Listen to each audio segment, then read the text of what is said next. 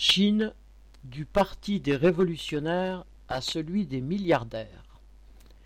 Depuis le 28 juin, le régime chinois fête le centenaire du parti au pouvoir, le Parti communiste chinois, PCC. Comment une dictature de milliardaires exploitant férocement la plus nombreuse classe ouvrière du monde peut-elle s'intituler communiste? Le PCC fut fondé en 1920 par une poignée d'intellectuels gagnés aux, aux idéaux de la révolution russe, c'est-à-dire à, l'idée que le système capitaliste avait fait son temps et que la classe ouvrière devait se battre pour le pouvoir y compris dans un pays économiquement arriéré comme la Russie ou la Chine à l'époque.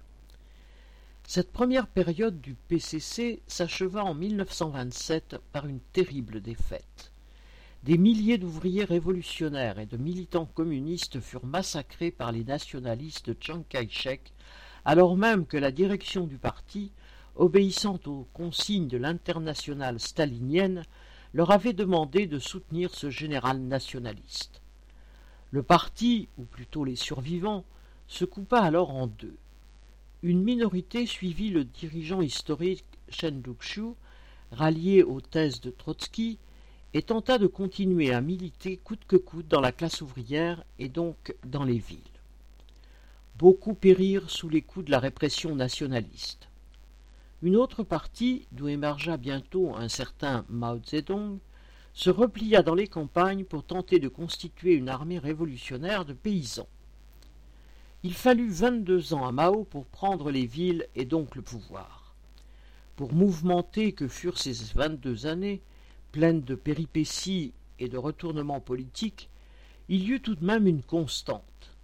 Jamais la classe ouvrière n'intervint, Jamais plus le PCC dirigé par Mao ne tenta de l'organiser, de prise, entre autres, pour s'appuyer sur elle, pour aller vers la révolution sociale.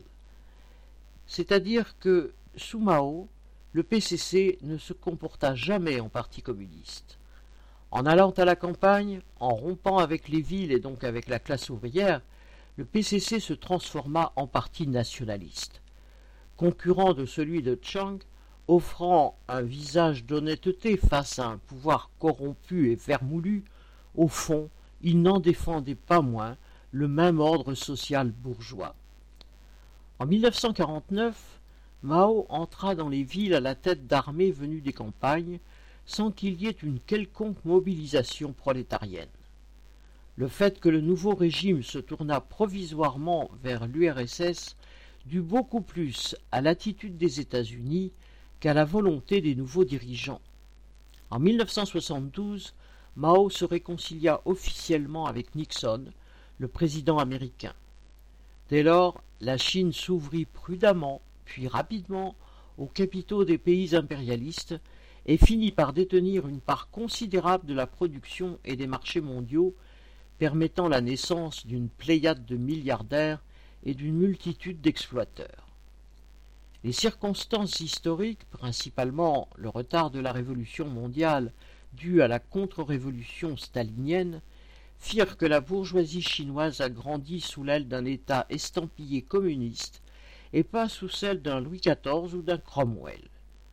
L'immensité du pays et de ses ressources, une fois débarrassées de ses structures médiévales, les énormes moyens de l'État nés de la révolution paysanne, le jeu de balance entre l'URSS des bureaucrates et l'impérialisme lui donnèrent la possibilité de s'affirmer. Elle partage toutefois avec ses devancières occidentales l'honneur d'avoir elle-même donné naissance à ces fossoyeurs, les centaines de millions de prolétaires chinois, la plus grande armée de la classe ouvrière mondiale. Paul Gallois